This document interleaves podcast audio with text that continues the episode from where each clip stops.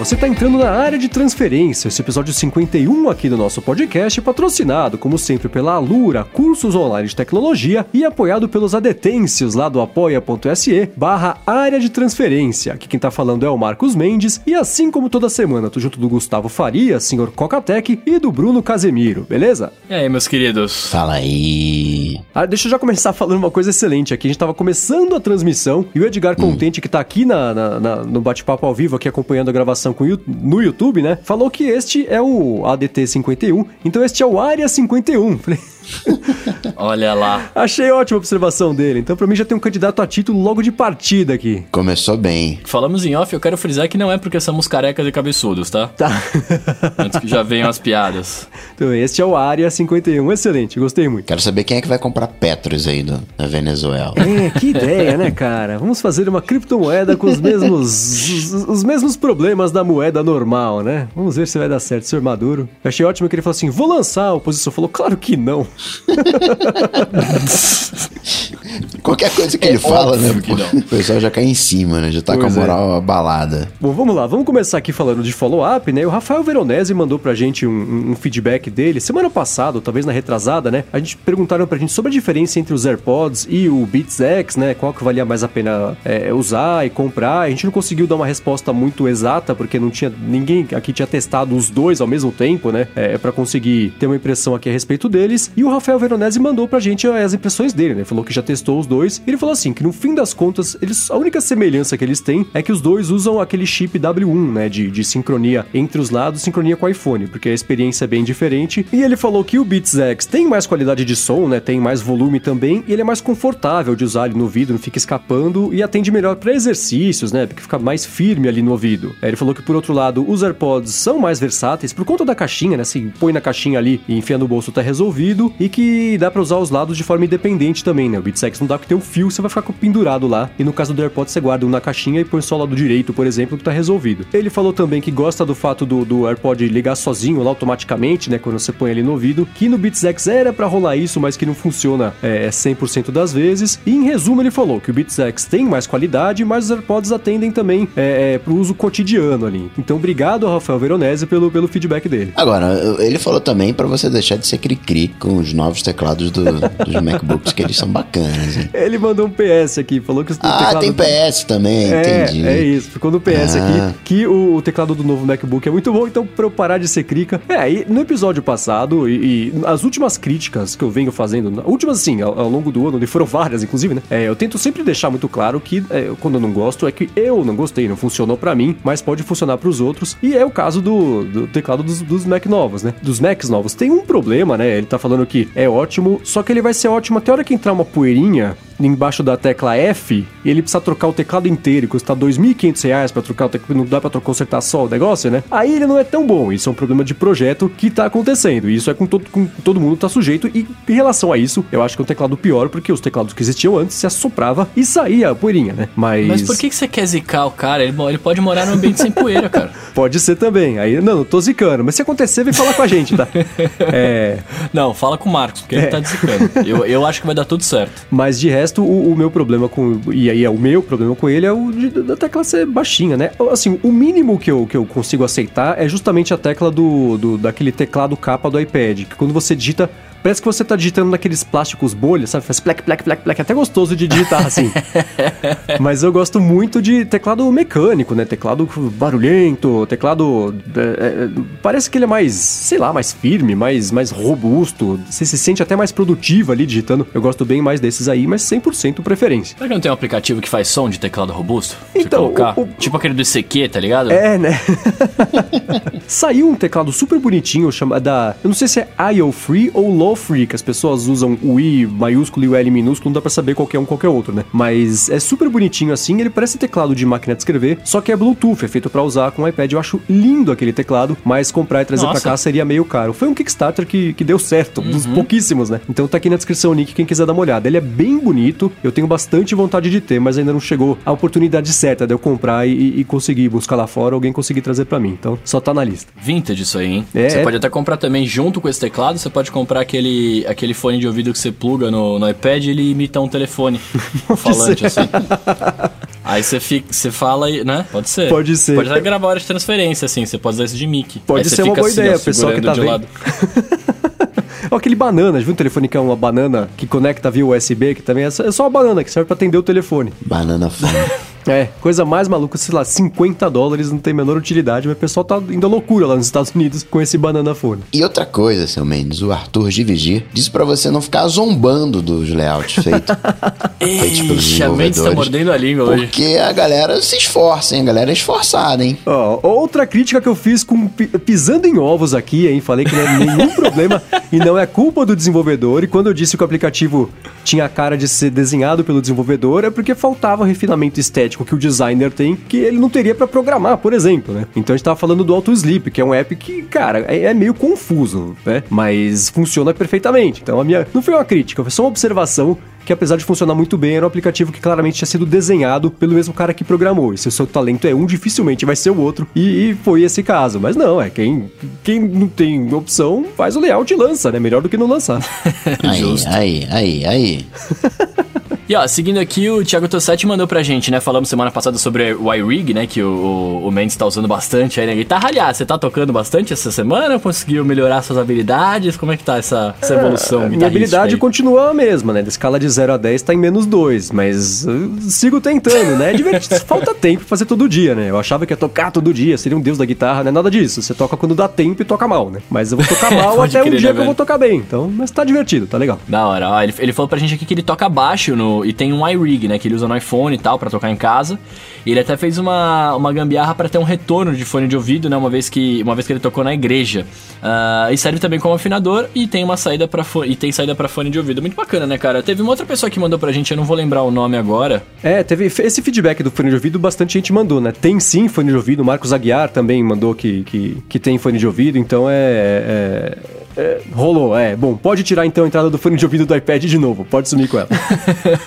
Não, mas aí, mas falando nisso, olha que engraçado, né? Porque a gente falou dessa entrada de fone de ouvido, e aí, na semana passada, alguém mandou pra gente no, no Twitter, desculpa, não, não lembro agora na, na hora da gravação o seu nome, mas falando que ele usa o, o iRig pra tocar bateria, né? Com a bateria eletrônica dele. Então ele conecta no iPhone e faz uma. e faz umas lives no Facebook, Instagram, etc.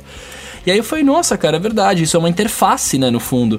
E aí fui eu tentar fazer uma brincadeira no Instagram, né, pra transmitir uma parada fazendo uma interface, eu fiz um...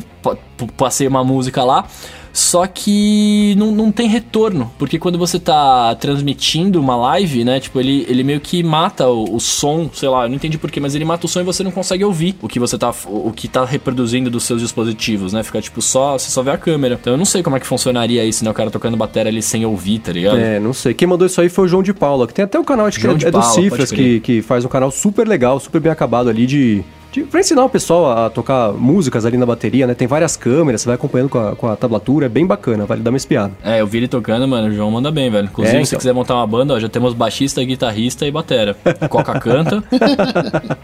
Banda dos carecas. Pode crer.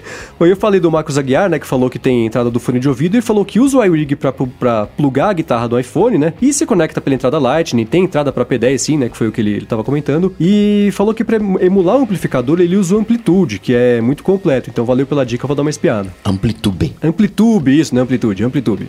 Mas o seu, o seu é o iRig ou é o Apodi alguma coisa? É o Apogee Jam. Apogee Jam. Isso, é o Apogee Jam. Então acho que o seu não tem entrada pra fone, né? É, vou dar. Cara, sabe que eu não perce... Eu usei esse negócio várias vezes e parei de. Esqueci de ver se tinha ou não. Então vou dar uma olhada semana que vem, entra como follow-old já, né? É. E por último, sobre esse assunto, o Hamilton, ou Hamilton Colares, falou pra gente que ouviu que eu tava usando o GarageBand, que é, que é bacana até, mas que ele sugere fortemente o Bias Grid. da Positive Grid. É, ele falou que dá pra usar junto com o GarageBand e continuar a gravar. Então tá aí outra dica que eu vou dar uma espiada legal. e quando der tempo eu, eu comento como é que foi. Já o Fábio Yuanaga, o Bruno, ele. Você já viu aquele no. No X-Men, o Mercúrio, aquele cara que corre? Acho que é Mercúrio o nome dele, que Aham. é tipo um The Flash, que usa um óculos, né? Meio. a armação meio grossa. A Sony fez um. um óculos inteligente, mais ou menos com aquela armação. Você chegou a ver? Não vi as fotos, peraí que eu. É de vou ver no segundo. 2014, talvez você não se lembre.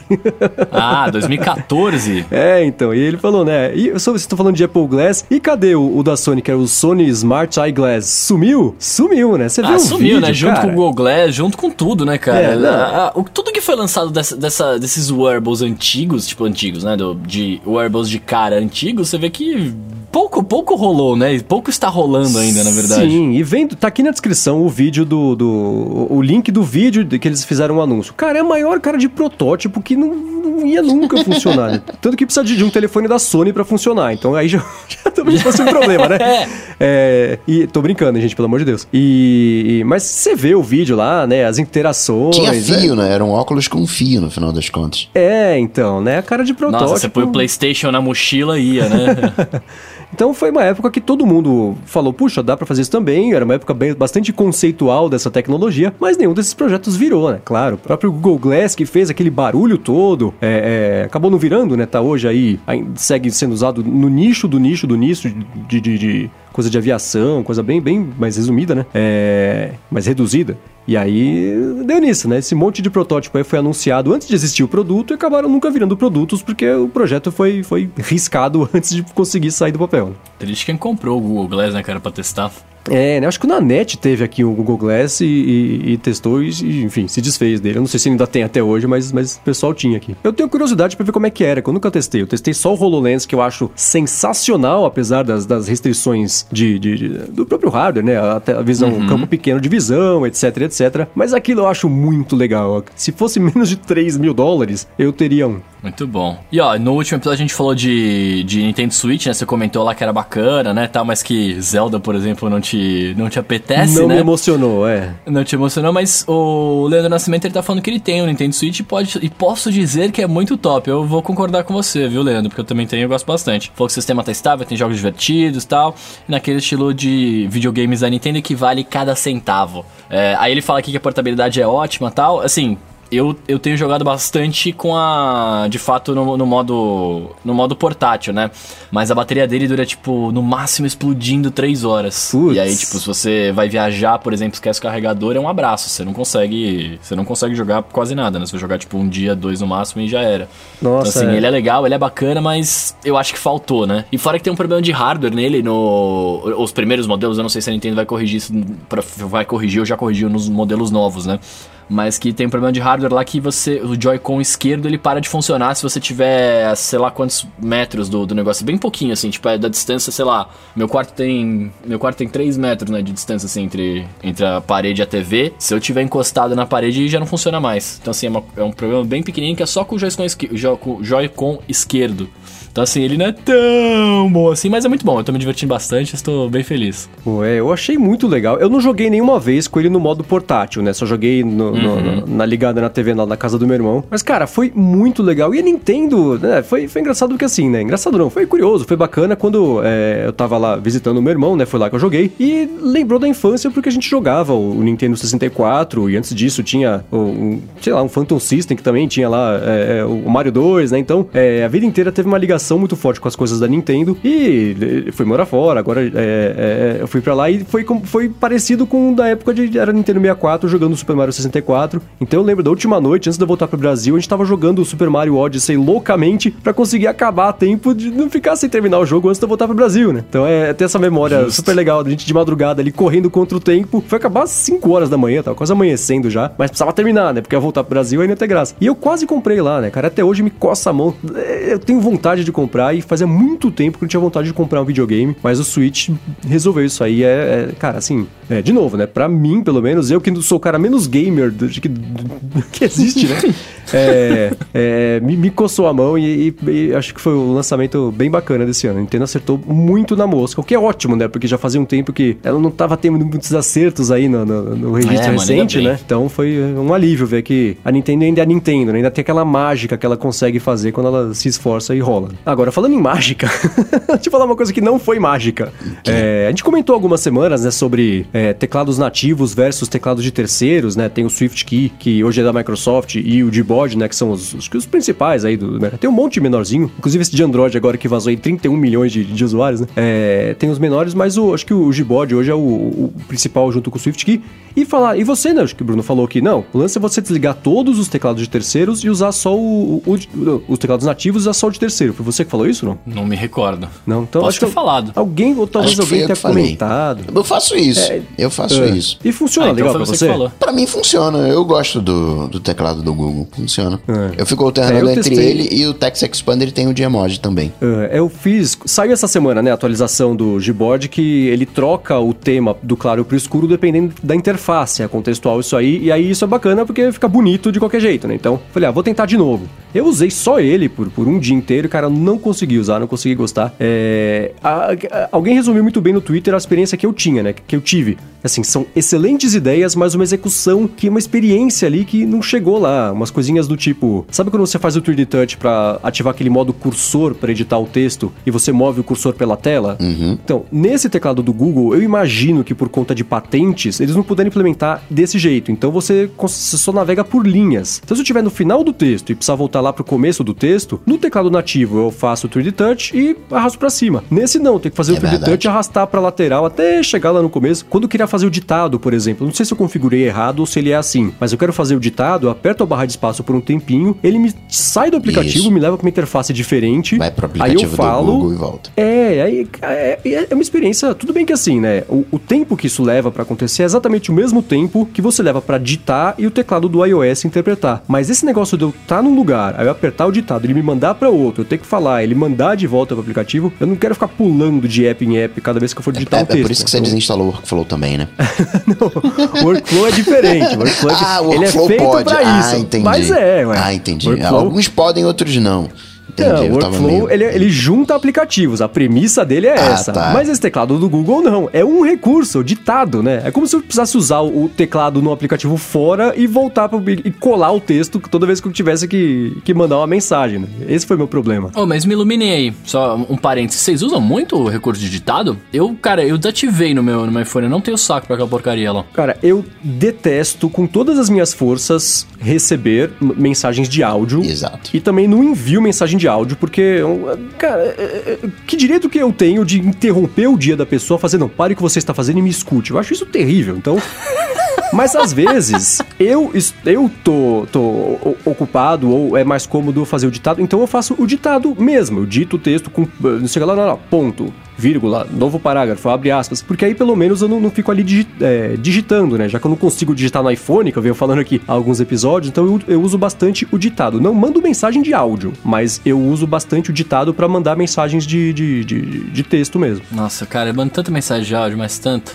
Eu sou, eu sou um inconveniente. Não, mas sabe por quê? Eu, eu parto, do, eu parto do, do- da premissa de que a mensagem ela não incomoda. Porque você vai. Eu, pelo menos, eu vivo, nesse, eu vivo desse jeito. Eu vejo a mensagem a hora que eu posso, né? Então, se o cara mandou um áudio e é um áudio de dois minutos, aí você também fala, pelo amor de Deus, né? Mas, mas eu vou ouvir a hora que eu puder ouvir, se eu puder ouvir, e é isso, tá ligado? Se for emergência, aí o cara vai mandar outra mensagem, sei lá, saca? Então, tipo. É, eu, eu acabo não me incomodando. Eu acho que às vezes é mais fácil, inclusive, sei lá, se eu tô em algum momento que eu não posso digitar e eu preciso falar alguma coisa, eu pego lá, mando 10 segundinhos, 15 segundos, sei lá, mando, falo pro Cê- bagulho e a pessoa ouve a hora- que ela puder, tá Você ligado? tá numa reunião, você tá dirigindo, você tá em qualquer lugar complicado. Você recebe uma mensagem de texto, você olha pra mensagem de texto, na hora você sabe sobre o que, que ela é. Agora como é que, É, é agora como é que você faz isso com áudio? Você não sabe se o cara tá vai te terminar com uma pergunta que você tem que responder. Você não sabe se é coisa boa, se é coisa ruim. Você não sabe nada. Concordo. É, isso, é- isso- é- isso é uma verdade. isso É a mensagem verdade. zipada sempre, né? Então é. é eu detesto por isso. Mas por isso que por isso que você, por isso que tem que partir dessa premissa. O áudio ele não pode ser importante, né? Você não pode mandar coisas Então, aí, aí, aí, aí você áudio. chegou no ponto. Quando a pessoa me manda texto, eu posso ignorar ou não. Quando me manda áudio, eu obrigatório, obrigatoriamente ignoro. É que nem a pessoa no Twitter que manda link, que manda tweet grandão. Eu ignoro. Justo. É, não, áudio eu acho invasivo. E é isso que eu falei, né? Você, assim, vou me dar o direito de parar o que você. Não importa o que você está fazendo. Se você pode ouvir, se não pode, se você está ocupado, para o que você está fazendo e escute o que eu tenho pra falar. E o áudio também tem um problema enorme que leva as pessoas a serem redundantes e prolixas. Então, ao invés da pessoa falar É. assim, vamos sair hoje, Mas o problema- manda um áudio de 40 segundos e fala assim: então, deixa eu te perguntar um negócio, é o seguinte, hoje eu acho que eu vou sair mais cedo do trabalho, eu queria ver assim, se você puder, é, eu tava afim de ir naquele. Sabe aquele bar que você falou uma vez? É, cara, assim, você acabou acabou de me tomar 40 segundos para sua mensagem, vamos tomar uma cerveja, tá resolvido, né? Então o áudio dá essa, essa liberdade que eu tô tomando agora aqui, por exemplo, para mostrar como é chato, né? Mas o problema do áudio é isso, é a falta de, é a falta de poder de síntese das pessoas, Sim, né? Se, se é. o cara mandasse um áudio pra você de dois segundos, ô, vamos tomar uma breja hoje, também morria aí. Tá Exatamente, certo. Exatamente. Você, você até ouviria a voz da pessoa, ver se ela tá bem, se ela tá com uma voz de choro, que você pode falar, não, a voz tá de choro, eu acho que o cara tá precisando mesmo da cerveja, tem que ver É. isso aí. É, mas eu acho que isso é uma coisa também de, de, de, de geração, né? Eu sei que, de novo, né? Tô fora da curva aqui, que muita gente usa áudio, se entende, tá feliz da vida de usar. Beleza, só não me manda. é só isso que eu peço. Começar a mandar no grupo. eu sabia que isso ia acontecer. eu tô evitando de falar sobre esse assunto por causa disso. Mas voltando aqui pra falar sobre o Udbod, a última coisa que eu também achei é, que me atrasou um pouco foi que ou, ou eu configurei errado, não achei o jeito de configurar, mas não, acho que não dá pra importar os atalhos de teclado do sistema pro Gboard. Dá, Coca? Hum, nunca testei. Porque eu tenho, cara, dezenas de atalhos de teclado. Eu uso muito. Ao invés de usar no dia a dia o SwiftKey, eu uso o atalho de teclado do, do iOS mesmo, né? Então eu tenho é, umas siglas que eu digito pra expandir textos. Se eu preciso mandar meu endereço, se eu preciso mandar um telefone, cadastrar um e-mail, qualquer coisa assim, ao invés de digitar meu e-mail toda vez, eu ponho lá arroba, arroba espaço ele pum, já joga meu e-mail, por exemplo. Então eu tenho muito disso, que eu uso bastante. No Gboard não tinha. Então eu falei, cara, isso vai me atrasar muito mais do que me adiantar a vida, porque tem o swipe ali, porque É. ele já faz a busca direto no teclado, então me fez bastante falta. É verdade, não funciona não. Então, isso é uma coisa que é, cara, assim, não dá pra eu viver sem isso, porque eu uso muito. É, eu consigo viver sem qualquer coisa disso, mas no uso de dia a dia de telefone, é, ia me atrasar bastante. Então, essas três coisas, né? A falta do 3D Touch livre ali pra qualquer lugar, a falta de sincronia e esse negócio de me jogar pra fora do app cada vez que eu fosse digitar um texto, ditar um texto, não, não fez ele se encaixar no, no, no meu dia a dia. E o Uber, Mendes, o Tecnicalidade, quer saber? Voltou a usar? Pois é, eles estavam comentando semana passada, né? Aliás, você está ouvindo o área de transferência agora, já já sai o Tecnicalidade dessa semana com a participação deste que vos podcasta novamente. Obrigado eles pelo convite, vou estar por lá também. Mas semana passada eles falaram sobre aquele problema da invasão, né, da Uber lá do aplicativo que roubaram as informações de quanto foi? 60 milhões de pessoas? É, cin- 57, milhões, né? É, e, e, enfim, né? Jogaram sujo de novo e aí revelaram só agora. E a gente vinha comentando aqui, né? Eu falei que tinha parado de usar, o Bruno também, acho que tinha parado de usar. Eu tinha, mas voltei. Então, e eu voltei também, eles queriam saber da gente. Agora que pintou mais essa sujeira, a gente tá usando ainda, não tá usando de novo, qual é? Vocês estão usando? Eu tô usando. Precisaria parar de usar, mas tô, tô usando. Então, cara, eu tô usando, mas eu, eu tô usando por uns. Por, eu, eu- eu- quer dizer, tô usando, né? Eu, eu, eu dirijo pela Grande São Paulo aqui, né? Então raramente eu pego um Uber. Ou táxi, né? Enfim, mas quando eu saio e preciso de um, de um transporte. É, várias vezes os outros aplicativos já me deixaram na mão. De eu ficar, tipo, horas esperando ou cancelar e não, e não virem, saca? É verdade. E aí eu tive, eu tive que voltar pro Uber. Não foi nem porque, tipo, eu falei, ah, eu vou deixar quieto, vou usar tal. Não, eu, eu tive, eu precisei ir pra casa, sabe? Assim, tipo, não tinha como eu ir pra casa às quatro da manhã sem um, um carro pra me levar. Então eu tive que voltar a usar. E aí acabou que eu falei, meu, eu não vou deletar de novo, porque vai que tem uma outra situação de emergência que eu preciso, sabe? Então, infelizmente, estamos aí. É. Não, eu voltei a usar, né? Eu tinha. os- A gente tinha feito isso, parou de usar pro princípio, porque não queria apoiar toda a política tóxica e, e totalmente é, é, é, desonesta que a, que a empresa tinha, né? Mas eu, eu- eu voltei a usar quando trocou o CEO e agora tá o Dara Kozurov Shahi lá comandando a empresa e sigo usando porque, assim, essa sujeira que apareceu ainda foi da época Resquício, né? do outro. É. E pintou a notícia, né? De que ele também falou: ah, puxa, acabei de descobrir aqui uma coisa. Não foi exatamente isso, né? Ele sabia já fazia uns dois meses ali, mas é, é, não, não acho que isso seja uma prova de que a empresa é corrupta, é, independente de quem esteja ali. Acho que ele tá sim fazendo um bom trabalho, já mostrou a intenção. E se é verdade, o lance que ele falou assim: eu não ia falar pra vocês que tinha invadido sem saber o número de, de invasões, sem saber o reflexo disso. Eu queria ter o problema já com a solução, né? Se eu for compartilhar somente o problema, eu vou causar um desespero desnecessário num momento que é, que é super crítico pra empresa, né? Às vezes pode ser transparência demais, né, cara? É, e, e a, a transparência, não sei, é, que é- é- é estranho falar isso, mas do- feita do jeito errado, né? Você É. soltar a informação sem ter o contexto ou nem o, o saber qual que é a extensão do problema, né? É, num momento em que, assim, é claro que a Uber foi vazada, né? É claro que você escondeu. Então é, é, é, é complicado. Mas não, eu não vi isso como uma prova de que ele é só um, um Travis Kalanick em pele de cordeiro, sabe? Eu vi, é, assim, rolou e eu acho que ele acertou em segurar a informação até a hora que ele tinha tudo para conseguir falar pra gente. Só não entendi por que que precisou. Acabei de descobrir e não foi bem assim, né? E acabou sobrando pro chefe de segurança lá que falou: descobri agora e o cara já foi pra rua. Então. Bruno, você percebeu que o, sem peso na consciência. que o Mendes alivia de acordo com a origem, né? Se é o teclado do Google que tá né, trocando de aplicativo, não pode. Mas se for workflow, aí pode. Fico imaginando aqui quem é que deveria dar o anúncio da neutralidade de rede: se o Dara ou o Kalanick, né? Foi, foi o Kalanick, não, neutralidade é horrível. Ah, foi o Dara, o Corujari. Não, neutralidade é bacana, vamos, deixa, né? Antes de eu falar o que eu acho, me digam vocês, né? Pra quem não sabe o contexto, é o seguinte, né? Nos Estados Unidos, o Ajit Pai, que é o o, o chefe da Anatel americana, né, que é o FCC, FCC ou FTC? Eu FCC. Confundo. FCC Communication. FCC, FCC. É, é, ele tá aprovando basicamente o fim da neutralidade da rede nos Estados Unidos, o que significa que daqui a pouco as operadoras vão poder, além de cobrar mensalidade, falar: ah, você quer usar redes sociais? Me dá mais 10 dólares. Você quer usar streaming de áudio? Mais 15. Streaming de vídeo? Mais 8. Você quer usar sei lá, navegar na internet mais tanto, quer baixar coisa. Então, além de usar a mensalidade, vai ter esses pacotes adicionais aí, que inclusive uma operadora de Portugal, eles comentaram isso até no Tecnicalidade esses dias, e, e fez até, ficou meio viral ali, era uma tabela de preços, uma operadora móvel, né, é, de Portugal, que já tá fazendo isso, né? Então, ao invés de você contratar o serviço, tá resolvido não, você vai ter que montar o seu pacote, além da mensalidade, com preços separados ali do que você quiser fazer. As operadoras, em teoria, né, nos Estados Unidos, vão poder fazer isso e vão poder do outro lado, né, da, da falar para Netflix Netflix assim, então, sabe o que, que é? Existem dois jeitos de entregar os dados, o jeito rápido e devagar. A gente vai colocar você no devagar a menos que você pague. Se você pagar, a gente põe na, na via expressa.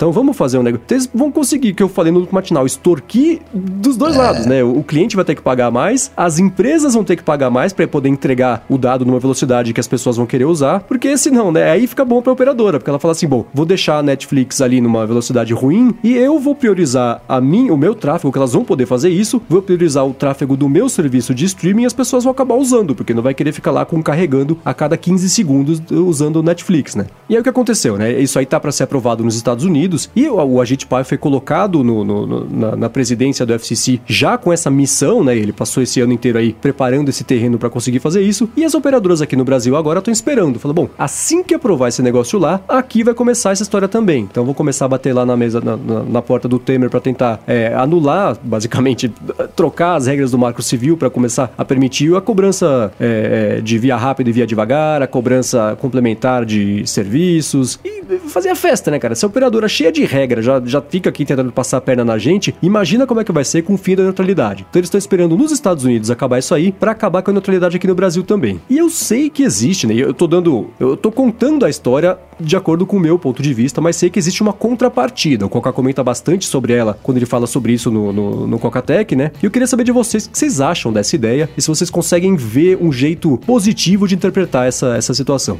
Desde 2000, quando foi 2000 e pouquinho, que foi lá nos Estados Unidos que foi aprovada a neutralidade de rede. E desde então a galera né, quer acabar com a neutralidade de rede. São os interesses comerciais. E a política é isso, né? O mercado não está contente com reforma trabalhista e vamos, né, vamos negociar aqui, vamos ver. E, enfim, e agora as operadoras querem acabar com, com a neutralidade. E eu acho, pra internet, eu acho ruim. Acho, a, a, internet ela é livre, ela. Não é que ela não tem regras, né? Não é terra de ninguém, não é isso. Mas ela é assim, você tá lá e você tem o mesmo, o mesmo alcance que todo mundo, de, de alguma maneira, né? Claro que você tem que se promover, tem, né? Tem que impulsionar a coisa lá no Facebook para, mas você, quando tem um ponto de presença, né? não teria podcast, né? não teria YouTube, não teria rede social se a gente não tivesse neutralidade de rede. Né? Tá tudo de igual para igual. Né? Se o, conglomerado de mídia que caiu, né? acho que a gente pode dizer isso hoje, ainda que fake news e tudo mais, mas hoje perdeu o posto aí. Hoje a galera se informa pelo WhatsApp, pelas redes sociais, pelo Facebook. Não teria isso se a gente não tivesse neutralidade de rede porque o, a operadora ia bater na porta do conglomerado de mídia. Então, olha só, viu o que tá acontecendo ali, né? Vamos para via rápida? Vamos fazer um planinho aqui é, esperto? Você mantém o status quo. Então, pessoalmente, eu acho muito ruim a neutralidade de rede. Mas tam também tem o, o, outro lado, tem o, o lado deles, né? O, lado da, da galera. Não, tem que ter investimento. Só que, né? Que contas são essas, né, que, que, que a galera né, faz? Ninguém é claro nisso, né? Você, o que você tem de conexão com. Né? Ela te promete teu contrato com, com a operadora e diz: Ó, oh, você tem aqui uma franquia de 100 gigas, seja ilegal ou não, né? no caso da, da banda larga fixa, embora alguns contratos ainda prevêem franquia. Você tem aqui 100 GB, mas agora eles querem dizer como que você vai gastar esses 100 GB. Não, você tem 100 GB, mas só para texto. Se você quiser vídeo, se você quiser não, outra coisa ali, mas você não tem esse comportamento no cabo, né? No, o cabo é um cabo, acabou. Não tem tem alguns pacotes que têm prioridade, né? A gente tá falando aqui agora, né, em tempo real, preciso ter o retorno do Mendes, preciso ter o retorno do Bruno pra gente se comunicar. Então esses pacotes têm prioridade na rede, né? Não, não trafega como um pacote de download comum. O download que você fez do área de transferência, você pode esperar um pouquinho para baixar, né? Você pode esperar um segundo para começar a baixar. Agora, se eu, toda vez que eu for ouvir o Bruno, tiver que esperar um segundo, é um lag enorme. Então tem. Ou delay. É, tem algumas, alguns ajustes que são feitos na, na, na rede. Então não existe neutralidade de rede, tecnicamente falando. Uh, existem pacotes que têm prioridade. Agora, o que não pode é você transformar algo técnico numa em algo comercial, né? Não tem nenhum motivo para você cobrar mais pelo, pelo download de vídeo, pelo streaming de, de, de vídeo.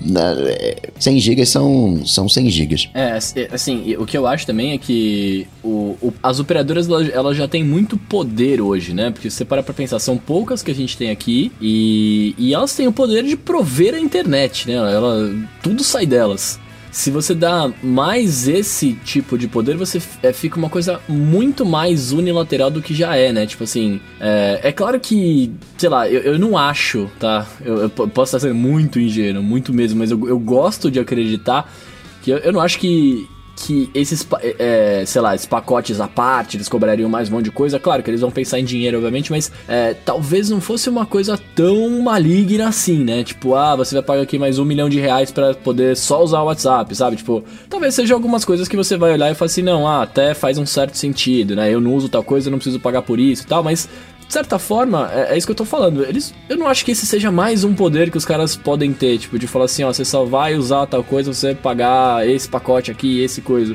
Então, eu, eu, eu concordo com vocês. Eu, eu, acho que é, eu acho que é ruim também, cara. E é, é, acho que é ruim, né? É, é, meio, meio óbvio que isso é ruim. Mas eu não sei. E eu, eu acho também que aqui no Brasil, por exemplo, se fosse no começo da internet, eu acho que esse negócio teria segmentado muito mais fácil, né? Tipo, seria muito mais fácil de falar assim: ah, olha, é, então a partir de, é, vai ser assim, a gente vai vender desse jeito, vai cobrar tal. Agora que já é, já é feito de, de uma dessa forma que a gente conhece hoje, se muda para uma situação muito pior, é, é, muita gente vai ser, é muita gente reclamando, vai ser muita gente sendo negativo. Claro que a gente fica refém, né? A gente não vai ter muito o que fazer, mas é, o barulho é muito maior. Né? Eu, eu acho que é mais difícil ficar uma situação muito pior do que temos hoje, saca? É, cara, eu acho que assim, hoje eu vejo de um jeito, adivinha só, muito pessimista essa situação, porque eu acho que isso é inevitável. As operadoras vão insistir até a hora que elas conseguirem fazer isso emplacar. E isso entrando em vigor nos Estados Unidos, né, que, que é, é, todo mundo olha e todo mundo, de uma certa forma, toma como referência o exemplo do que fazer ou do que não fazer, dependendo do assunto, né? É, eu, eu imaginava mesmo que, assim, isso sendo aprovado nos Estados Unidos, cara, vai abrir a porteira pro resto do mundo. Falar, poxa, se eles fizeram, a gente pode fazer Por isso aqui nós também. não, né?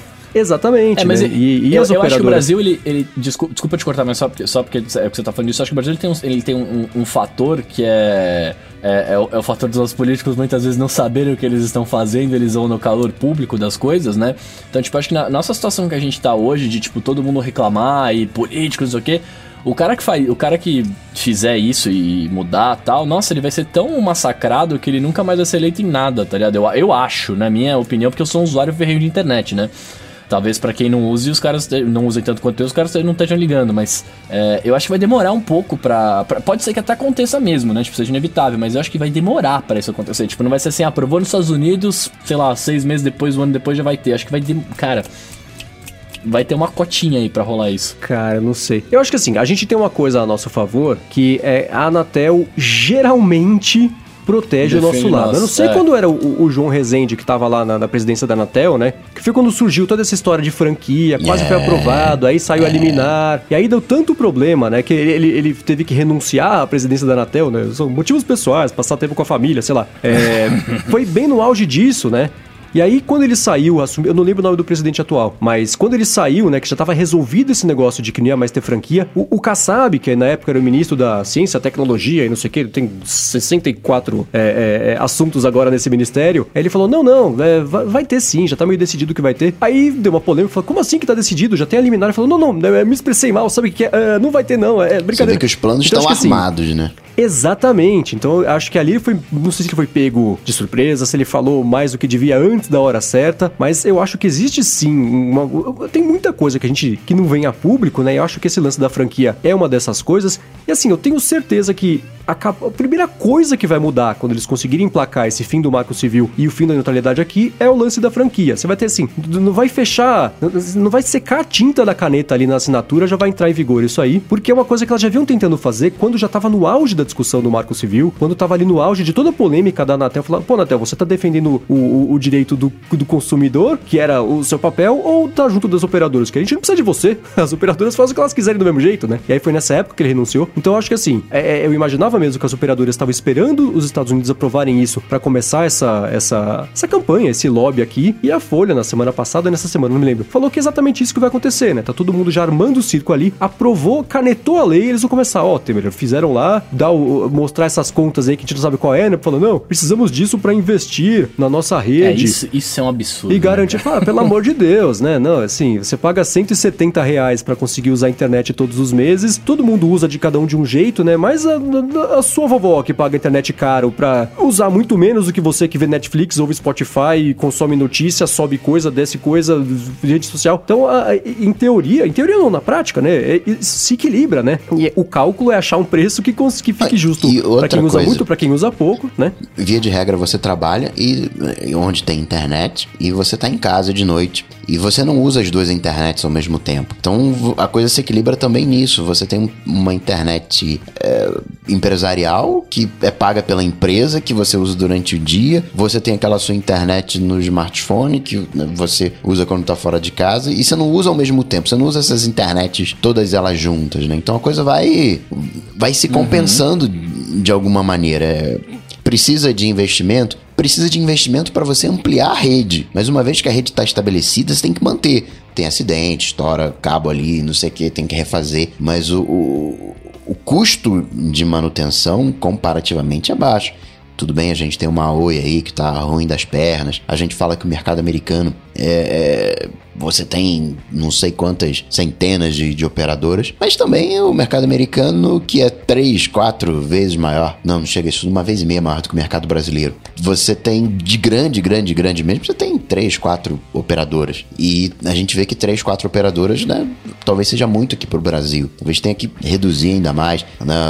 É, é caro você fazer esses investimentos. Tirando a Oi, ela, as, as operadoras não estão necessariamente ruins das pernas, elas têm um lucro grande. Não sou contra, contra elas terem lucro, mas é, é, você está injetando muita grana, você espera ter um lucro, né, condizente, muito lucro. Mas até que ponto vai isso, né? Exatamente. É. Sim, se você está fazendo o seu trabalho direito, seja recompensado por isso, mas não prejudique quem precisa de você para fazer isso, né? E, então é, uhum. é é, é uma tristeza pensar nisso, porque hoje eu não consigo ver. Se não for implementado agora, que eu acho que vai. Agora que eu digo no curto prazo, não amanhã, mas é, depois de amanhã talvez. É, se não for implementado agora, isso vai ser implementado amanhã, depois, elas vão continuar buscando um jeito até conseguirem emplacar isso de alguma forma. E vai rolar. É uma pena pensar nisso, mas eu acho que vai rolar, porque eu olho pra internet que a gente tem hoje, ela parece uma ideia meio, meio pueril de como deveria ser a internet. não sei como não, não aconteceu isso ainda, né? Então, quando foi aprovado o Marco Civil, eu já fiquei surpreso, porque eu achava que é, ele não seria tão, tão, tão pro nosso lado, né? E, e, foi, isso foi uma alegria enorme, mas eu acho que isso não vai durar muito, porque eu não via nenhuma chance disso acontecer, por exemplo, é, é, é assim, é, é, são as cartas dominosas vão cair agora, né? Eu achava que ia demorar nos Estados Unidos para acontecer, quando acontecesse lá, isso começaria a acontecer nos outros lugares também, mas não, lá é agora, vamos votar agora no fim do ano, aproveitar o fim do ano, que o pessoal tá tudo de férias ali para aprovar o negócio, e aí a hora que rolar lá, acho que vai rolar no resto do mundo, o que é uma gigantesca pena. Então, eu queria muito conseguir encontrar um argumento que me convencesse de verdade que existe um jeito disso ser interpretado do jeito positivo. E eu já procurei, já li a respeito e até agora nada conseguiu me convencer de que isso é, é, é, é tem, tem uma luz no fim desse túnel, entendeu? Que pode até acontecer a, o limite, a franquia lá, a, o bloqueio, priorizar o próprio tráfego e prejudicar o concorrente, mas não, não rolou, não consegui achar. Queria achar, para pelo menos conseguir ficar mais tranquilo em relação a esse assunto, mas até agora não rolou, que é uma pena. Cara, antes, antes da gente sair do, do assunto, só, me, me eduquem sobre uma coisa. Primeiro, o Marcos tinha comentado o nome do, do presidente da Anatel, o atual chama Juarez Quadros. Boa, exatamente. É, e, e, e me eduquem uma coisa, estão falando de, a gente tá falando de limite, tá, de franquia, né? É, se eu não me engano, acho que o Coca vai saber falar melhor, né? Mas se eu não me engano, hoje tem já. A internet a cabo tem franquia sim. Né? É uma franquia muito grande, mas ela tem. Por exemplo. Tá no contrato, mas não pode. Ela não pode exercer. Ah, não pode? não pode? Porque, por exemplo, eu lembro que eu, eu, eu, não sei se foi, na, foi pra Vivo ou foi pra NET agora, porque eu não lembro qual foi que eu queria mudar, mas eu, eu tinha, acho que era 80 GB de franquia. Cara, e aí depois a velocidade ficava reduzida. É. Tanto que é, é, quando você liga lá, eu, eu, realmente não lembro qual operadora que é. Mas quando você liga lá, você fala, ah, então vem. É, acho, que, acho que é o Netcombo da vida, é o Netcombo mais básico lá. Você fecha lá o Netcombo e tal, e eles falam, ah, o seu limite de, de franquia de internet é, é 80 GB. Eu falo, não, mas espera aí, quando acabar 80 GB, o que acontece? Ah, a velocidade fica reduzida. Então, assim, isso é uma coisa que teoricamente já existe. As pessoas que talvez não saibam direito. Não, é isso, assim, a franquia. Deixa, você falou que era pro qualquer responder, deixa o qualquer responder. Falei. Não, é isso, é isso. o, é, o contrato é, reza lá. Não, tem uma franquia de tal, mas eles não podem exercer. Não, isso é é proibido franquia na. Vai contra o Marco Civil, tá? Ah, é uma liminar, um negócio da justiça que uhum. não pode ter uh, limite na banda larga fixa. Agora, diga aí, Mendes, diga. É, assim, tá previsto no. A Vivo tem, porque eu sei, porque eu uso o, a fibra. E tá lá, é, é, é, é o, o, limite previsto que não tá ativo. Isso aí, até o dia tal, não tá ativo, que deve ser até um dia que pode caber recurso ou que vai acabar a liminar. Então tá. É, é um limite dormente ali, que já tá até previsto no contrato. E se você é cliente, você já assinou, quer dizer, você tá de acordo, começar a valer, você não pode reclamar. E então eles já estão se cobrindo desse lado, para mesmo enquanto não puder fazer, a hora que poder virar chavinha, já ativar o limite ali de todo mundo. Ah, entendi. É por, por, por que eu tô puxando isso, né? Porque assim, é, a gente. Logo quando começou esse, esse, papo há um tempo atrás do limite das franquias tal, todo mundo reclamou, é um absurdo ter franquia e tal. É, mas aí, por exemplo, é o que eu tava falando, tipo, eu tava entendendo que em algumas operadoras você já tinha, né? Então, assim, tipo, tem, é, eu não acho legal, tá, Eu não acho que é bacana, não tô querendo defender, mas eu só, eu, só, eu só acho que é legal ter as coisas claras, né? Porque às vezes a gente vai reclamar de muita coisa e não sabe se já tá rolando ou não. Tipo, se hoje você já tem essa, esse, esse limite. para mim, na minha cabeça, esse limite sempre existiu desde quando a net era vírtua, sim, tá ligado? Sim. Tipo, logo no começo da internet. Então, tipo, quando começaram a falar, eu falei, cara, mas isso é uma coisa que já existe, né? Assim, tipo, as pessoas talvez não saibam. Tanto que eu não achei tão impactante. Claro que é, é, não sei se a gente falou disso aqui, eu não, não, vou me recordar. Claro que se você tem um limite de internet, principalmente a cabo, você vai pensar no que você vai baixar, você vai pensar no que você vai assistir, porque você não vai querer que acabe, né? Você vai querer quando você precisar ficar sem. É, mas por outro lado, se já existe, talvez isso daí não é uma coisa tão impactante quanto seria o que a gente acabou de falar, né? Se tipo pacotes separados para qualquer coisa, né, por exemplo. É, o argumento pró neutralidade de, quer dizer, na contra a neutralidade da rede, basicamente é investimento, né? Eles dizem, ó, quando começou a internet lá nos anos 90, você tinha texto, hoje em dia você tem vídeo, hoje em dia você tem uma necessidade de que a informação seja cada vez mais em tempo real. E a tendência é que seja isso cada vez mais. Né? O problema que eu vejo na, na neutralidade de rede é que a tendência, quando a gente olha para o futuro, é que tudo passe a ser streaming em tempo real.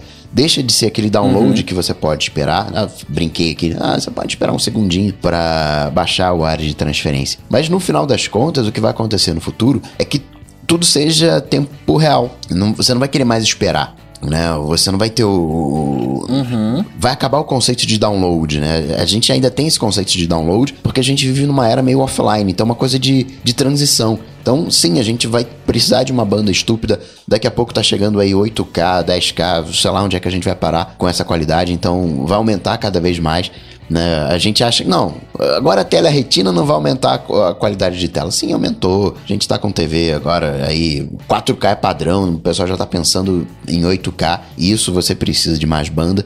Vai crescendo, vai crescendo, vai crescendo. Então é, é o investimento, é disponibilidade de banda, mas no outro lado ali, né? A favor da neutralidade de rede, você tem a coisa é igual, você competir com todo mundo, você tem a inovação, ninguém sufoca ninguém, né? Sufoca, né? O Facebook vai lá e compra a empresa. Achou, pô, legal essa tua ideia, vai lá e compra. Mas não sufoca com. Né, é, usando outras artimanhas ali, né? A internet continua internet. Imagina, ó, ah, você quer acessar Dark Web, né? né torrent? É, então, Torrent não pode. Torrent não não é nem que você vai pagar, não, não vou deixar você fazer, né? É, é, é obrigatoriedade do, do, do, traffic shaping.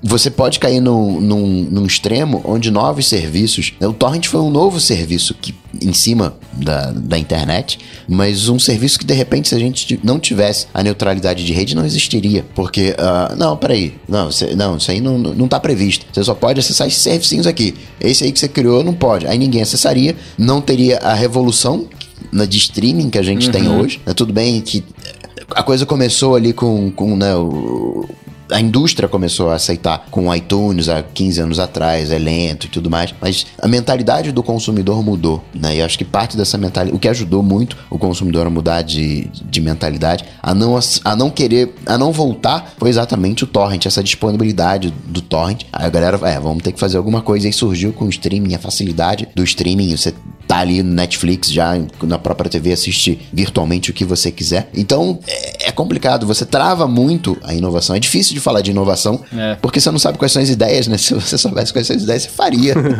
Mas é, é é bem complicado. Bom, follow-up em tempo real aqui, o Pablo Ene, que é um dos adetêncios que estão acompanhando aqui a gravação ao vivo, falou que já trabalhou em provedor, né? Que a maioria coloca lá no contrato, mas não faz nada, só, ou faz assim, quando alguém exagera muito ali no torrent, muito ali no streaming. E, e ele falou que assim, que com o streaming concorrendo agora, é, com as TVs, elas podem sim começar a cobrar, porque é isso, né? aí vai começar a pesar na estrutura e, e aí pode começar a cobrar sim. E, e, também o Edgar Contente falou aqui que tá acompanhando ao vivo, que acabou de checar lá no app do, do da operadora dele dele, que ele tem franquia de 150 GB e já consumiu 134 até agora. Não sei quando que vai renovar. Oxe, mas é tá isso. Acabando. Cara, 80 GB você consome num fim de semana de Netflix. Então, é. Não, não, não é impraticável. Mas enfim, você ia falar alguma coisa, Bruno? Falei. Não, mas ó, médio, viu? Porque eu, eu fiquei no hospital aí esses dias e eu fiquei só com o meu 3G do Team Beta lá. É, e eu vi bastante Netflix, cara, e não, não estourou meu, meus 10 GB, não, cara. É, porque ele vê que você tá eu na rede de... de dados e dependendo. Ele não ia puxar um 4K, por exemplo, né? Então. É, isso é verdade, isso é verdade verdade. mas, cara. Com... Até porque um minuto de 4K são 170 mega, né? é complicado isso aí.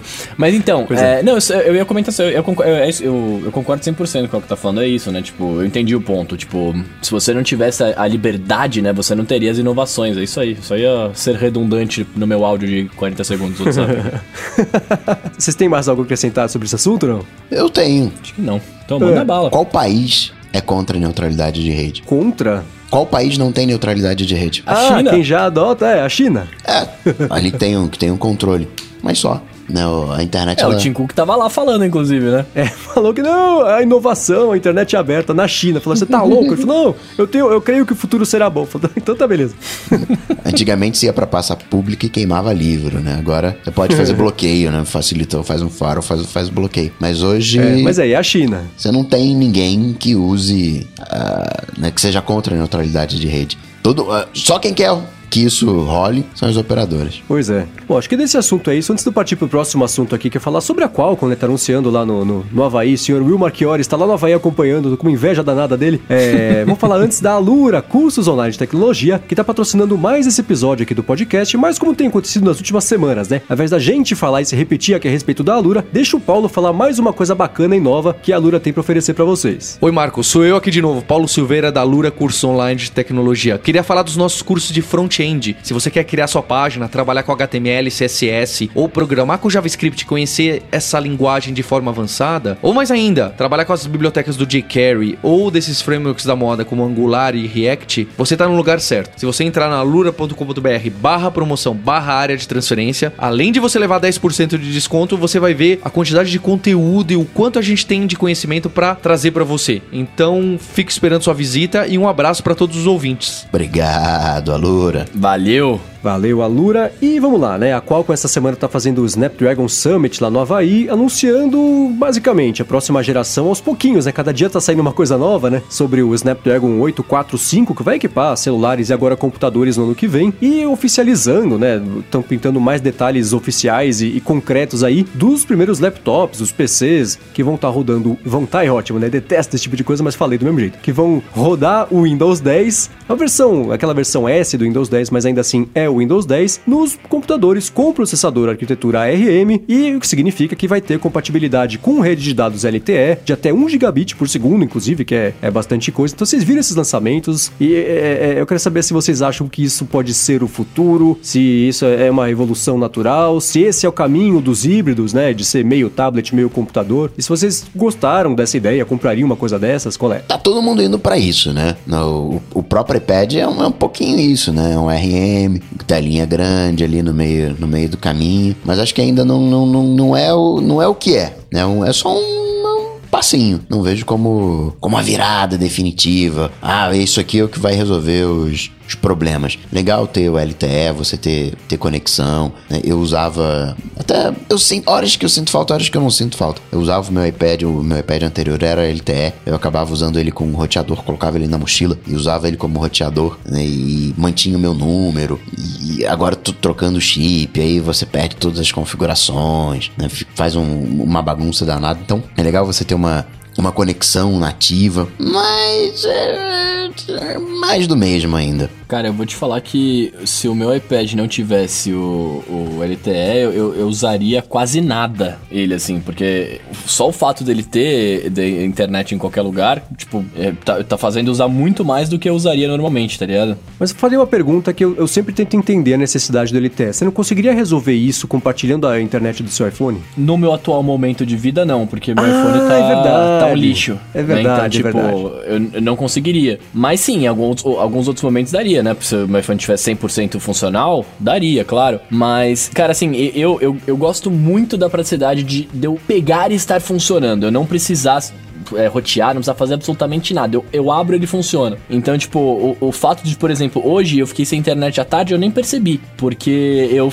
tava usando o iPad e tal, acabou, a minha internet morreu e eu continuei usando no 3G. Eu nem percebi, eu fui me ligar que a internet não tava funcionando. Acho que, tipo, umas duas, três horas depois, porque a minha mãe veio reclamar que ela tava umas duas, três horas sem internet na sala. E aí eu falei, porra, como assim você tá sem internet? Eu tô usando o dia Estourou inteiro. Estourou a franquia. é, estourou a franquia. Aí eu olhei e falei, pô, tô no 3G, né? Faz mocota e tal. É, então, assim, tipo, eu, eu gosto muito dessa parada de, tipo, de eu não precisar me preocupar com essa troca, ou, né, de, de ter que conectar. Não, eu pego ele tá funcionando. Então, é, é, eu acho muito louco isso, saca? Tipo, é, claro que resolveria o teu iPhone, mas eu, eu teria essa, essa etapa a mais, e aí eu teria que me preocupar, putz, a bateria do iPhone vai acabar, se ela acabar eu vou precisar achar a tomada, né? É, enfim, uh, para mim, para mim funciona muito, E eu achava no começo, tipo, eu tinha essa mesma impressão, ah, eu vou comprar o, o iPad normal porque ele é mais barato, se eu precisar de internet eu roteio e tal. Mas poucas coisas a gente faz sem internet, né, hoje em dia, assim. Pelo menos eu tô vendo aqui, tipo, o que, que eu faço no iPad sem internet? Tipo, nem jogar direito, porque os meus joguinhos todos é tudo conexão online. Então, velho precisa, tá ligado? E outra coisa, a Qualcomm, ela não, ela não oferece um sistema operacional, né? Coisa que a Apple consegue fazer. Ela faz a solução dela, não, mas eu vou colocar aqui um Face ID, e aí tem componentes que falam né, de maneira segura, com um negócio que ela tem seguro para guardar suas informações, mapeamento do seu rosto, que por sua vez tem um, um, um chip ali de uh, aprendizado de máquina, e isso funciona bem com o sistema operacional. A Qualcomm, ela só tá trazendo um carinha mais rápido. Ah, é mais rápido, ó. Você vai poder usar aí é, a realidade aumentada, viu? Ó, você vai poder colocar uma super câmera se você quiser. Pode até usar lá uma tela 4K. É, dá o, o, o insumo para a indústria, é o papel dela. Ela, ela tá fazendo o que ela tem que fazer. Mas às vezes eu sinto falta de que é um pouco o que a Intel tá tentando fazer com o chipzinho de que ela tá estudando ali de inteligência artificial, de aprendizado de máquina. Né? Falta uma, uma integração maior. Isso agora cai no colo da Microsoft, né? digamos. E a Microsoft vai fazer o que com isso? É, então, eu tenho essa impressão, assim, é, eu vou tentar colocar isso de um jeito muito claro e espero que vocês entendam o que eu quero dizer e não o que eu estou falando. Vocês que eu digo Será? quem tá ouvindo, é. Que é o seguinte, a- eu tenho a impressão que a, Qual, a Qualcomm me lembra muito a Samsung porque são duas empresas um pouco afobadas. De, de, de lançar e depois ver e, e aí dar um jeito de resolver se precisar. Então é exatamente esse caso, né? E, e eu digo isso da Samsung porque é aquele lance da Samsung lançar assim 18 modelos no relógio, 45 do telefone e depois ver qual que vai dar certo e matar os outros. E o lance do teasing também de tem é, recurso acima de recurso, vai adicionando, adicionando e, e- sabe, é uma coisa que é, me parece que falta aquele filtro antes de lançar só a hora que tá resolvido, né? E eu acho que a Qualcomm tem um pouco disso, que é exatamente esse problema. O mercado não, não tá pronto de certa forma, ela tá resolvendo o lado dela, jogando essa responsabilidade da pessoa comprar o computador com rede de dados LTE, é, com, com processador ARM, aí sim, Microsoft, você se vira com, com o, o- o resto. O que, que é o resto? A pessoa conseguir instalar programa no computador, ter uma oferta legal que justifique, né? Porque assim, se é processador ARM, não vai poder instalar o- os programas de, de, de computador normal, vai ter que depender da Windows Store, né? Porque é o Windows 10S, que é aquela versão mais limitada lá do sistema, a não sei que, que a pessoa faça o upgrade que é pago, né? Então assim, a pessoa vai comprar aquele computador, vai estar louca pra usar e vai, vai bater num limite, que tudo bem, é agora esse limite, né? Que é daqui a um ano, daqui a dois anos, eu imagino que a Windows Store já vai estar mais populada de aplicativos que, que todo mundo usa todo dia, de jogos, né? Imagina o pessoal que, que compra laptop ou computador mesmo pra jogar, vai comprar o chip RM e não vai conseguir. Vai jogar Angry Birds e não vai poder jogar Need for Speed, né? Ou sei lá qual é o jogo que as pessoas jogam hoje. Mas enfim. é, é, então eu, eu acho que é isso, assim, né? É, Eu vejo a Qualcomm fazendo o lado, resolvendo o lado dela numa boa. É ótimo que tá chegando os computadores é, com, com, com processador ARM. E, e, inclusive, eu tô achando engraçado do jeito que eu tô falando, porque eu tô super empolgado com isso, mas acho que eu, eu, eu- eu fui por uma outra avenida de pensamento aqui. A parte positiva dessa história é que é muito, eu acho que esse sim é o caminho dos híbridos, né? Que você fazer um, um, um computador para ser usado como tablet com o poder e, e o jeito de pensar do computador, de você interagir com ele, não funciona muito bem pro lado do tablet. E eu acho que fazendo o computador com o cérebro do tablet, né? E, e- e tendo isso pensado desde o começo, inclusive o lance da, da conectividade LTE, eu acho que isso faz mais sentido de, de, de ser esse o caminho de, de- dos híbridos, do, do computador barra tablet, do seja lá do que isso vai virar daqui a alguns anos. Tem muito mais, mais chão aí, muito mais milhagem para esse tipo de produto do que para um, sei lá, o Lenovo Yoga que vira lá ao contrário e ele vira um tablet entre aspas que é só um Windows sem teclado, né? É, então acho que é, é- é- esse é o caminho. Tô empolgado com isso aí, tá bacana ver é, as coisas que estão rolando, mas acho que assim, é um período muito inicial. Eu- Eu acho que as pessoas vão comprar esse computador e aí vão bater nesse teto que existe hoje de, de- da oferta de aplicativos, porque o Windows Store é, é- não é exatamente uma Play Store da vida, uma App Store da vida. Isso que você está descrevendo, Mendes, é um paradigma que na computação a gente chama de. O, o, o hardware se desenvolve mais rápido do que o software. Se a gente deixar o hardware livre, né, a galera de hardware faz o que você quiser, os caras vão embora. e o software tá lá atrás. Né? Então é. é é exatamente esse descompasso que você sente. Por isso que eu acho que não vai dar em nada. Eu acho que o futuro da, da Snapdragon é dar um gásinho aí, falar um pouquinho mais, aí fazer, fazer uma graça, mas se fundir aí com uma Broadcom, né, que já tá querendo fazer um... tomar posse do, do- da Qualcomm. Essa história da, da Broadcom, eu achei muito engraçado, cara. Fizeram a oferta, o painel falou não, agora a Broadcom quer que demitam o painel pra ela fazer oferta de novo. e fazer um painel formado por pessoas que ela quer indicar. Cara, achei isso incrível. Não, Ah, o painel não quer? Acionistas, venham aqui. Essas 11 pessoas podem ajudar a gente vocês ganharem muito dinheiro. Vamos demitir o painel? Vamos. É, aí você vê. Aí a comp- É isso, né, eu cara? sou Eu sou é, é, pró-mercado, né? Pró-liberdade, na verdade. né? Acho complicado de você querer que o governo cuide de você. Se você é, quer pouco governo, você tem que querer pouco governo em tudo. Não é só pouco governo nas coisas é, contra e muito governo. É, você tem que ser imparcial. né? Você Gostaria muito de. Ó, governo, proíbe de vez aí a neutralidade. Mas não é assim. Né? Tem que envolver todas as partes da sociedade. Mas aí você vê uma história dessa, da qual com o Broadcom você vê que o mercado também, né? né? É, É, tem que ter a neutralidade do painel também, né, cara? Os caras estão. Que não tem. Aqui no, na Estácio de Sá mandou 1.200 professores embora. E contratou outros 1.200 professores embora. É, então. Daí que é. Só que, enfim, né, CLT versus PJ. Aí você vê que a coisa não é. Não é, não é com aquela narrativa que te venderam inicialmente, né? Pois é. Bom, e o último assunto aqui de hoje, na verdade, é um assunto da semana passada, porque não deu tempo de comentar, né? Porque é, é, foi uma sequência até curiosa de eventos aí. É, cara, o que diabos está acontecendo com a equipe de desenvolvimento de software da Apple? Alguém me Não, não, explica eu- o que está eu- Não, eu acontecendo. quero fazer uma outra pergunta, na verdade. Semana passada, vocês falaram assim: não, o, o macOS tá fadado ao fracasso. A Apple não dá mais moral pro macOS. Ah, o macOS largado às traças. E agora o iOS? O que, que vocês vão falar agora? Pois é. O iOS também tá É largado às traças. É falta de comprometimento com o iOS. Vai falir o iOS. Como é que é agora o negócio? Cara, é arriscado falar sobre isso, porque a frequência tá tão grande que não dá pra saber se entre a, a gravação do episódio e a publicação já vai ter alguma, um- algum outro bug, né? Porque é, rolou aquele lance do macOS que a gente comentou na semana passada, e mesmo se a gente tivesse gravado na sexta-feira, não teria dado tempo de falar isso, né? Porque no iOS foi um bug que o pessoal descobriu ali na madrugada de sexta-feira pra sábado, que era um bug que tinha a ver com a data, chegava o dia 2 de do dia dois. dezembro. É, o dia 2 gate. Que, aí dava um, o, o, o, o bug num horário específico lá começava a travar notificações, Locais, só notificações locais, locais. do aparelho, né? Não tinha nada a ver com as notificações da internet. E aí o aparelho ficava louco e reiniciava. E aí o que, que a Apple fez? Lançou de madrugada o iOS 11.2, tipo uns 3, 4 dias antes do que estava planejado, para resolver esse problema. Só que não resolveu muito, porque a pessoa acordou com o iPhone reiniciando, não conseguia baixar a atualização porque o iPhone reiniciava antes, e era de manhã do sábado. Ninguém vai ler notícias de tecnologia, só eu, você e quem tá escutando, né? É, vai ouvir notícias de tecnologia no sábado, né? Então ninguém sabia o que estava acontecendo. Eu procurei no Twitter, né? Achei um monte de gente falando: escuta, comprei um iPhone faz dois meses, tá só reiniciando essa porcaria, que droga. Ah, o iPhone da minha namorada está reiniciando sem parar. Alguém sabe o que está acontecendo? Muita gente não sabia, né? O Bruno foi na loja, né, Bruno? Você viu o pessoal na eu, loja também? eu fui na loja, cara, eu fui na eu, eu vivenciei o bug, não no meu.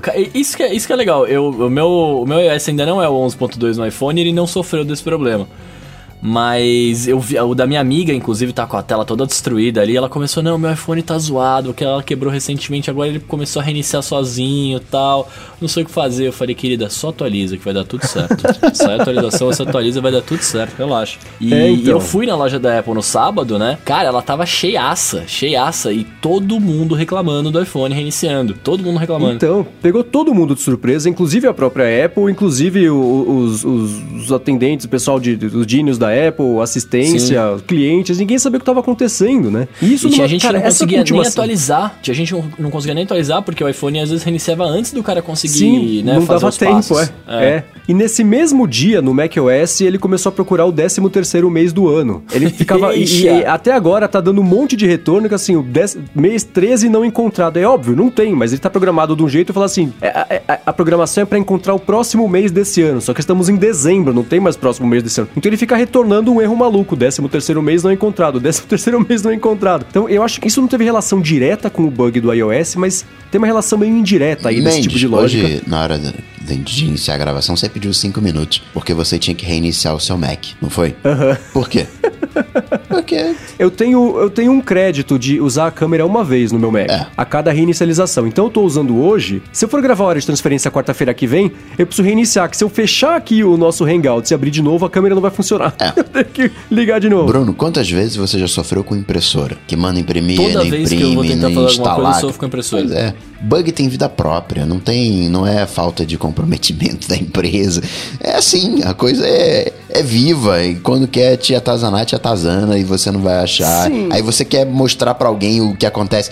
Se você pegar esse bug aí do- da câmera e mostrar pra alguém, ele não vai acontecer. É, é- falta de qualidade? É, mas Mas essa falta de. Eu não. Eu detesto qualquer tipo de discussão que vira para se Steve Jobs estivesse vivo, isso nunca aconteceria. Acho que isso não é um argumento. Isso é uma coisa que só tá sendo repetida porque as pessoas repetem e eu vou repetir também, porque eu. É que nem comparar alguma coisa com Hitler pra acabar com uma discussão, sabe? É, o, é o- o- último argumento que alguém pode Não, mas fazer. isso aí é verdade. Se Jobs estivesse vivo, esses erros não aconteceriam porque ele teria mandado as pessoas embora. Aconteceriam outros erros. Então, aí que, é, aí que vinha o meu porém dessa essa frase. É, é, em especial, essa última semana, foi, foi. Cara, era engraçado ver as notícias que assim. Deixa eu abrir agora o meu leitor de RSS e ver qual foi o bug. Ah, agora é esse bug que tá acontecendo. Porque teve o um negócio da, da, do root lá do Mac, a Apple soltou uma atualização correndo aí, é óbvio que deu problema, que não deu tempo de testar, e aí a atualização quebrou o compartilhamento de arquivos. Aí logo no dia seguinte rolou esse negócio do, do, do o dia 2 gate aí do iOS, a Apple soltou o iOS 11.2 correndo, e aí deu problema no iPhone 10 que parou de funcionar o Face ID, que tinha que reiniciar. Então, é uma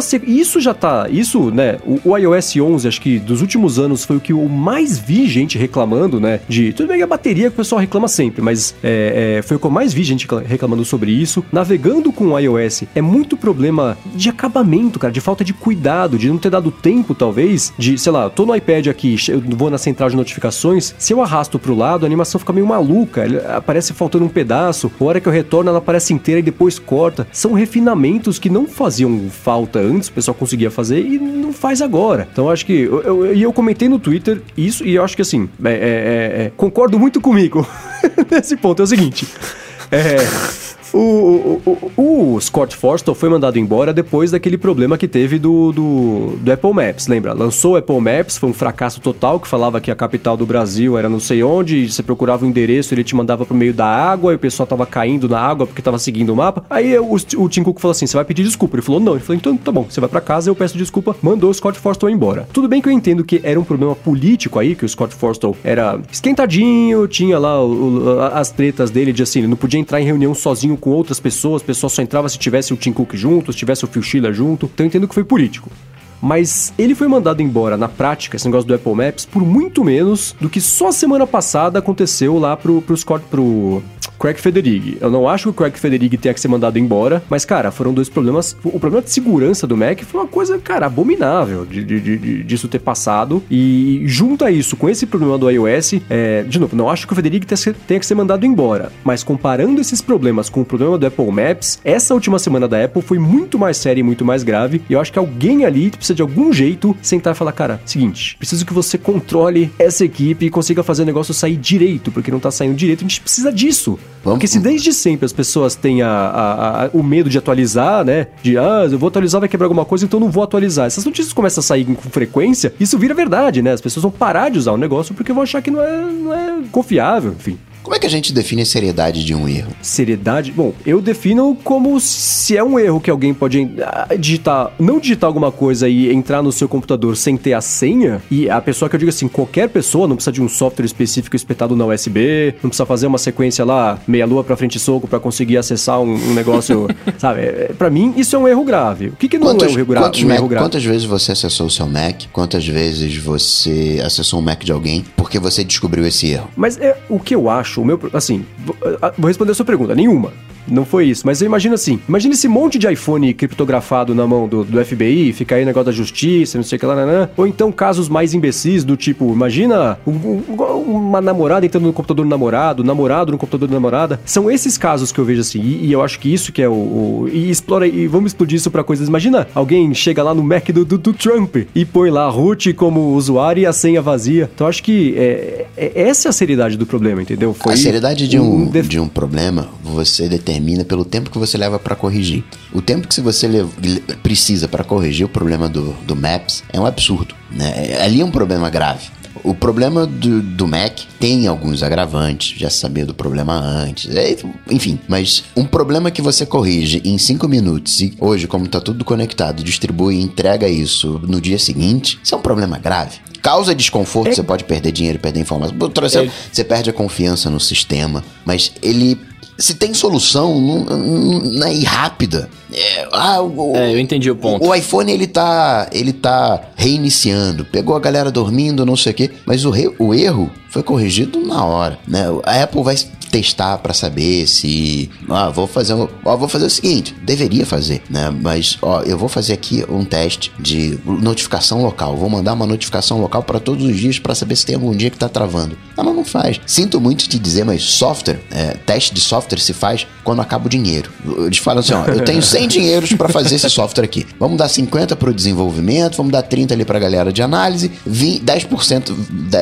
né, 10 dinheiros vai ser para propaganda e os outros 10 vai ser para teste. Quando acaba aqueles 10 dinheiros, o software vai para a rua esteja ele pronto ou não. É assim. Dezembro, dezembro não, setembro do ano que vem, a gente vai ter um iOS 12. Não interessa se ele vai estar pronto ou não, ele vai pra rua. Então, porque esse é o Isso eu ia prazo. perguntar pra vocês. Precisa ter o iOS 12 em setembro do ano que vem? Precisa, talvez com menos funcionalidade, mas precisa. Aí que tá. E isso já vinha acontecendo, né? Que a- o iOS acho que 10 saiu 10.1, 10.2 saiu com mais um monte de coisa. Primeiro foi iPhone, depois foi iPad. Não, eu acho que não precisa, a gente já discutiu isso aqui, então eu não vou me repetir, mas não precisa sair todo ano, em todo setembro. Sai a hora que estiver pronto e, e lança de pouquinho as coisas, né? Você faz uma correria absurda pra lançar um negócio a tempo e depois passar seis meses corrigindo, espera seis meses e lança direito. Não tá fazendo falta essas coisas, Mas, né? ó, E eu acho só, que o, erro dessa notificação local é pequeno. Causa um Sim, baita tô falando- desconforto, porque o cara teve que ir na loja. Um baita desconforto. Mas É, mas eu não tô falando desse erro específico. Esse erro foi pequeno, eu não diria, porque assim, travou o telefone de um monte de gente e não dava atuali pra atualizar justamente por causa desse é um problema. baita desconforto. Mas, é- é- assim, é mínimo. O, o erro do Mac que você. que- o erro do Mac que você conseguia entrar sem senha era vírgula da vírgula da vírgula. Você não pegava um Mac desligado, ah, vou entrar aqui nesse Mac e sem senha. Não, o Mac tinha que estar ligado, logado, você tinha que ser afastado do computador. Aí a pessoa já logado poderia entrar como root. Ou então, se tivesse compartilhamento ah, ativo e numa determinada, uma sequência de configurações. Não é uma coisinha fácil. Eu não tô dizendo que a Apple tá certo no que ela fez. É que às vezes a gente acha que tem uma ah, proporções gigantes e né, todo dia tem acidente com carro. Agora basta ter um acidente com carro autônomo. Não, vamos ver, ó, peraí, vamos ver esse negócio aí. Não, peraí, vamos, vamos peraí, olha só. Teve uma falha na inteligência artificial. Não, vamos conversar, isso é muito perigoso. E teve falha no sistema aí, né, de, de férias no Natal aí da, da, da American Airlines, né? Aquilo foi absurdo. É, enfim, é assim. Eu gostaria de. Ó, não vai acontecer erro, não. eu- é mínimo, é mínimo. São coisas que não entram na rotina de teste. Se vocês só. Tem trocentos erros no iOS rolando, trocentos erros no macOS rolando aí. Só que a gente não sabe, estão escondidinhos. Um dia vão descobrir. aí, caramba, meu Deus, eu ficava assim, tava, a gente tava assim há anos. É, a gente tava assim há anos. Um dia, dois dias, vem a correção. Não, é- esses bugs sempre. é, Eu, eu acho que assim, o, o problema do mapa pode levar seis meses pra arrumar, ele não é tão grave. E, pelo que eu É, é- entendo desse, desse bug de segurança, o, o. Você conseguia assim, tá? Com o Mac desligado, você liga, deixava, colocava lá o root e a senha vazia. Na segunda tentativa, você fazia o login, não precisava estar ligado. Não, precisava estar ligado. Isso. Precisava É, estar ligado. O, o usuário tinha, Não, o- mas é tinha que- que ter é um usuário logado. O Mac do zero, você partindo, você não conseguia ligar o, Ah, então tá. dar, o, dar o root nele. É que, é que o, ponto, o ponto que vocês estão discutindo aqui, na verdade, é o, o Mendes tá falando uma coisa e o Coca tá falando outra, né? Tipo, o Coca tá vendo do ponto de vista do software e o Mendes tá vendo do ponto de vista do usuário, né? Então, assim, tipo, eu, eu, tô eu entendi os dois, tá ligado? E os dois fazem, fazem sentido, tipo, o, o erro o erro crítico, ele... Vamos lá, ó, vamos lá, vamos ver se eu tô conseguindo te- acompanhar a conversa aqui. O erro crítico, ele, ele é muito crítico quando ele demora pra ser arrumado porque você fica com aquele negócio errado por muito tempo, certo? Sim. É, e, e quando ele não é, e quando ele pode ser corrigido rapidamente, não importa o impacto que ele vai ter para as pessoas, ele não é um erro cabuloso porque surgiu, você corrigiu num minuto, tá, tá ali já era. Tipo, é um detalhe, teoricamente. E aí o que o Mendes tá falando é que assim, tipo, não importa o detalhe se ele teve um impacto muito forte na vida das pessoas.